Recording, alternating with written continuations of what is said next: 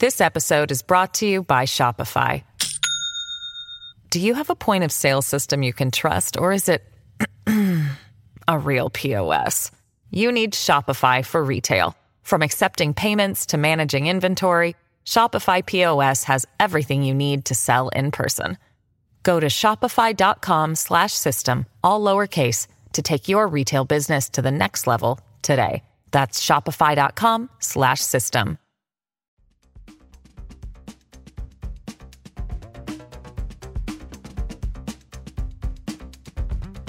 Las cinco noticias del día. A continuación te presentamos las noticias más importantes de este jueves 9 de febrero del 2023. Estados Unidos advierte a sus ciudadanos sobre la compra de propiedades en Honduras.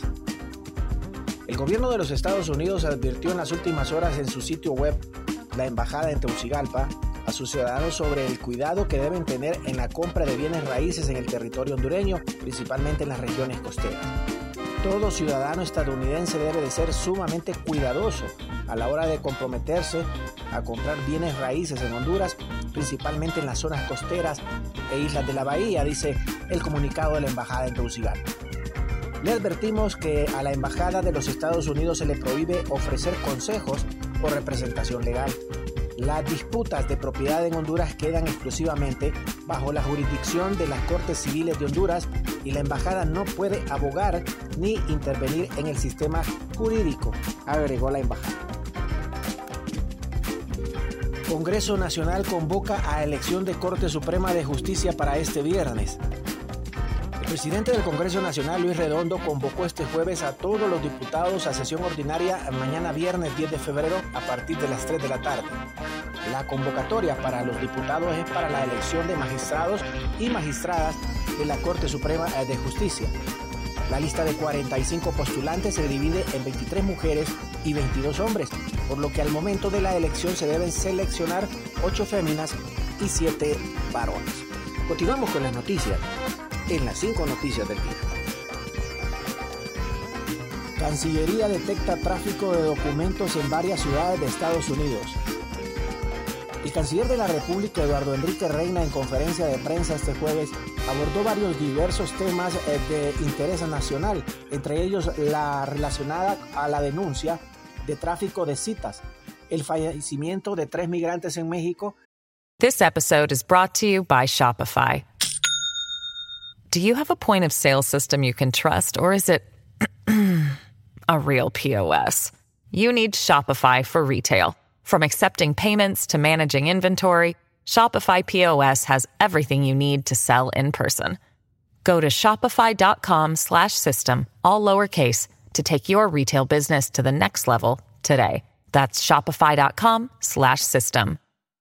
Y el apoyo del gobierno a Turquía mediante una misión de expertos para asistencia humanitaria.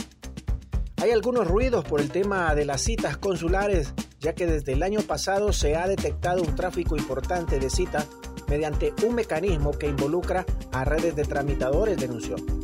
Lamentó que la falta de cita en los consulados hondureños para el trámite de pasaportes escaseaba debido al acaparamiento de los implicados en dichas irregularidades. Además, se ha logrado descubrir que los tramitadores se daban a la tarea de cobrar cifras que rondan los 400 y hasta 900 dólares estadounidenses. Presos nicaragüenses se enteraron en avión de que eran liberados y expulsados. Los presos políticos nicaragüenses se enteraron de que habían sido escarcelados y expulsados a los Estados Unidos en las puertas del avión que los ha llevado este jueves desde Nicaragua al país norteamericano. Así lo explicó en declaraciones a la prensa el que fuera precandidato presidencial nicaragüense Juan Sebastián Chamorro, fuera del hotel donde el grupo ha sido trasladado y donde alguno de ellos pernoctará. Chamorro afirmó que, o afirmó mejor dicho, que no fue hasta encontrarse en la entrada del avión que se enteraron de su destino y les hicieron firmar un documento para aceptar el viaje. Envían al penal del progreso a sospechoso de muerte de menor tras disputarse partido entre Maratón y el Real España.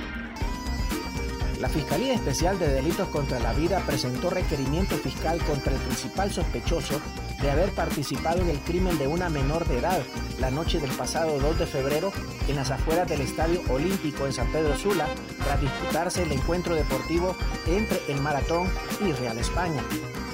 El requerimiento fiscal fue presentado contra Brian José Pineda, enamorado, por sospechas del delito de homicidio en perjuicio de la menor Katie Grisel García Baide, de 14 años.